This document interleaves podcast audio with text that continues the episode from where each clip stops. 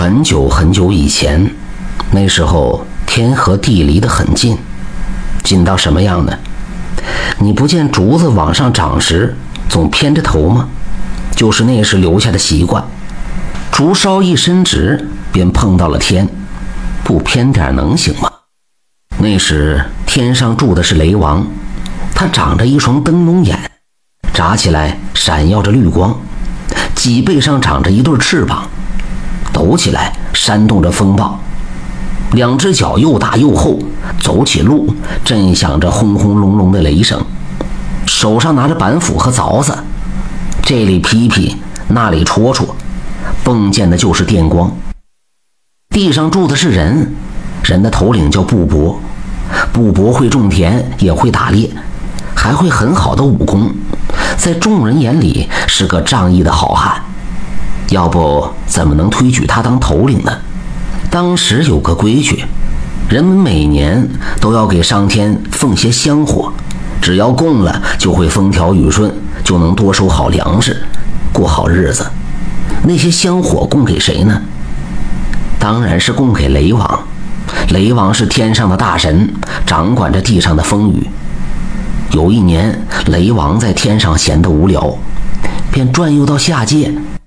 布帛见是天上的大神，也不敢怠慢，东拼西借，给他摆了一桌山珍海味，还上了一壶陈年老酒。雷王吃的酒足饭饱，就起了贪心，绿着眼睛说：“我每年都给你们送风下雨，哪能白白送下？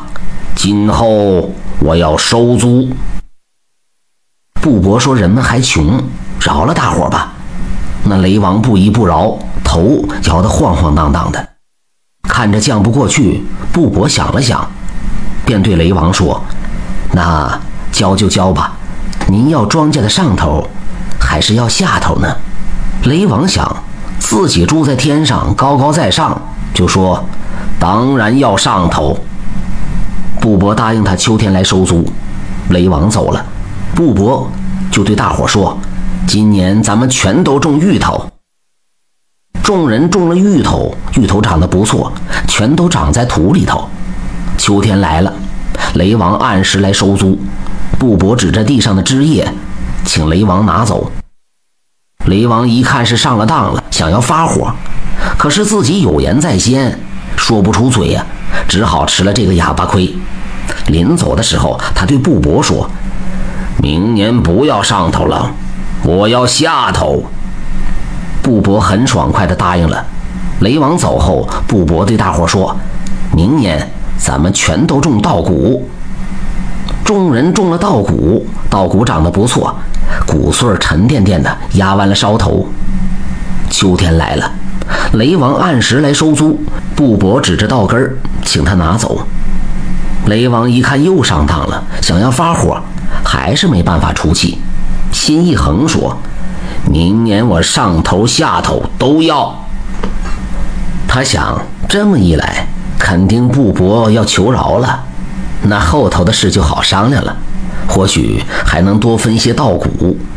没想到，布帛又爽快地答应了。雷王走后，布帛对大伙说：“明年我们都种苞米。”众人都种了苞米。苞米长得很大，壮硕硕的苞米棒子都挂在腰身。秋天来了，雷王按时来收租。布帛指着梢根儿，请他拿走。雷王一看这苞米，再一看那烧和根儿，鼻子都气歪了，气得雷王直哼哼，回到天庭去了。从此以后，雷王再也不来收租了。感谢收听名城故事会，喜欢听故事的朋友。那就点个关注吧。